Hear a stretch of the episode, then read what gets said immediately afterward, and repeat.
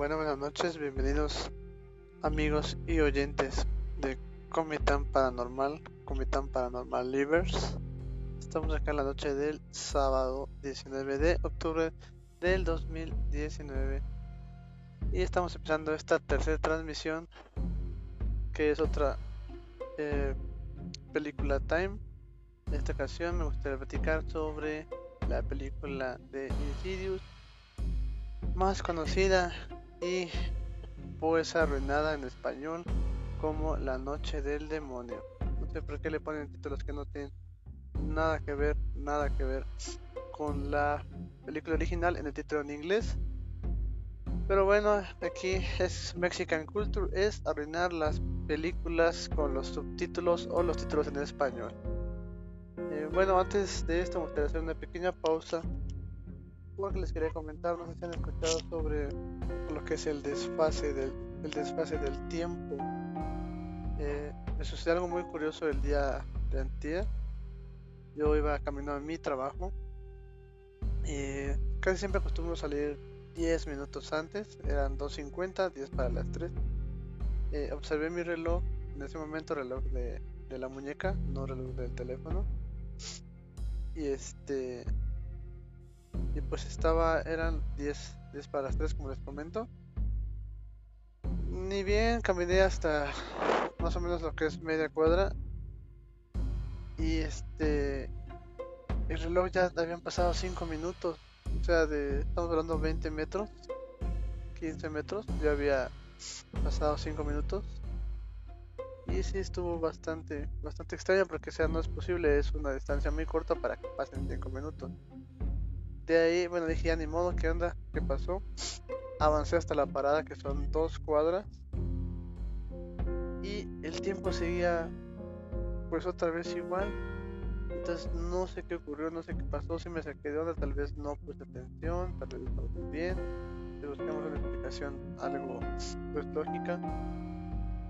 Tal vez eso sucedió, pero no sé de ahí empecé a investigar, tal vez en lo que sea lo que yo conocía como desfase de tiempo, tal vez me te desfasas de la teoría de la, de la, relatividad de Albert Einstein, la cual te platica sobre que el tiempo relativo para una persona, para una persona puede ser más corto y para otro puede ser un poco más, más largo y más tardado. Pero este estuvo bastante raro, si alguno de ustedes sabe que pueda mandar algún mensaje para ver si le ha ocurrido algo así, si te puede tomar como desfase de tiempo como fallo de la realidad, también es otro tema que me gustaría tocar en otra transmisión, lo que es el fallo de las realidades, el creer que esto que estamos viviendo no es una vida real, sino es una simulación por computadora creada que sabe por tal vez alguna civilización muy avanzada, lo que se conoce como la película de referencia de la Matrix o de Matrix. Pero bueno, regresando a lo que es el tema de la película de es una de mis películas favoritas que se llama Insidious, como acabo de comentarle, me gusta mucho. Y pues me gustaría que empezáramos primero platicando sobre esta película más conocida en los México como La Noche del Demonio. Una película que a mí lo personal me encantó muchísimo, sobre todo por la banda, la banda los soundtracks están buenísimos, se meten a la película, hacen que te tiene la piel super cabrón. Sientes que el sonido penetra directamente al cerebro. Pues sí, está muy cabrona. Eh, esta película es una película de terror natural del año 2010, dirigida por James Wan, muy buen director de terror, escrita por Lane Wannell y protagonizada por Patrick Wilson, Rose Byrne y Barbara Hershey. Es la primera entrega de esta gran franquicia. De hecho, pues sí, como les comento, es una gran película, es la primera este, de lo que es la cronología de la, de la serie y la tercera en términos, de, tiempo, ¿no? La historia se centra en una pareja cuyo hijo inexplicablemente entra en estado de coma y se convierte en un recipiente para fantasmas en una dimensión astral que quiere evitar su cuerpo. Lo que nos habla acá es de que el niño al dormir pues hace que haga como los tipos de viajes astrales, despega su, su alma de su cuerpo y él hace como que vuela. De hecho, está muy curioso porque los, el, niño le gusta dibujar, le encanta dibujar y en sus dibujos siempre proyecta que está volando, que es un superhéroe. Incluso hay una imagen de un traje de Superman. Pero pues los papás lo toman como eso, como que es un niño que simplemente está pues haciendo su, sus dibujos de superhéroe. Posteriormente este, conoce lo que es un fantasma en una dimensión astral que quiere habitar su cuerpo los muertos, las personas que abandonaron este mundo y que al parecer pues quieren regresar de alguna manera abordando un recipiente, en este caso el cuerpo de alguna persona, el niño. La película se estrenó en los cines el 1 de abril del 2011 y fue el primer lanzamiento en cines del Film District en los Estados Unidos. La película es seguida por una secuela que es este, Insidious capítulo 2, 2013, dos años después, y dos precuelas en el capítulo 3 de 2015 y la última llave en el 2018, siendo esta la más reciente y la última. La verdad, una franquicia, una saga con cuatro películas súper, súper buenas. Aquí te dudando muy clavado y realmente este persiguiendo este este tramo. Toda la historia decente del niño que comentaba ahorita viaja, viajas astrales en una de ellos pues ya no regresa, se queda totalmente en coma, a lo que los papás visitan muchos, muchos médicos, pero ninguno los puede ayudar. Posteriormente la mamá dentro de una preocupación eh, conoce a una pues anciana, una señora ya de edad avanzada, que es experta en estos temas y que pues este le ayuda ¿no? al papá también a despegarse de su viaje astral para que vaya por su hijo hacia la otra dimensión porque si no puede perder su cuerpo, ya que es un demonio, un ente está buscando entrar y apoderarse de él. Aquí puedo poner una, una pausa porque realmente no sé si notaron ustedes también, pero se puede tomar, bueno, yo interpreté como que los espíritus, en este caso el demonio, que quiere poseer el cuerpo del niño, pueden ser personas que estuvieron vivas anteriormente y que eran psicópatas o personas asesinas. Entonces tal vez las personas en nuestro mundo también que son así, que les gusta matar, que les gusta asesinar, que hacen estas cosas por diversión como los sociópatas, tal vez son personas que en algún punto están poseídas por algún tipo de ente que quiere pues de alguna manera volver a vivir a través de un cuerpo usando pues a una persona como recipiente para hacer sus maldades, ¿no? Eh, por eso me gustó mucho también porque tiene una trama super muy buena, mucha teoría, para que para pensarle. Ideas centrales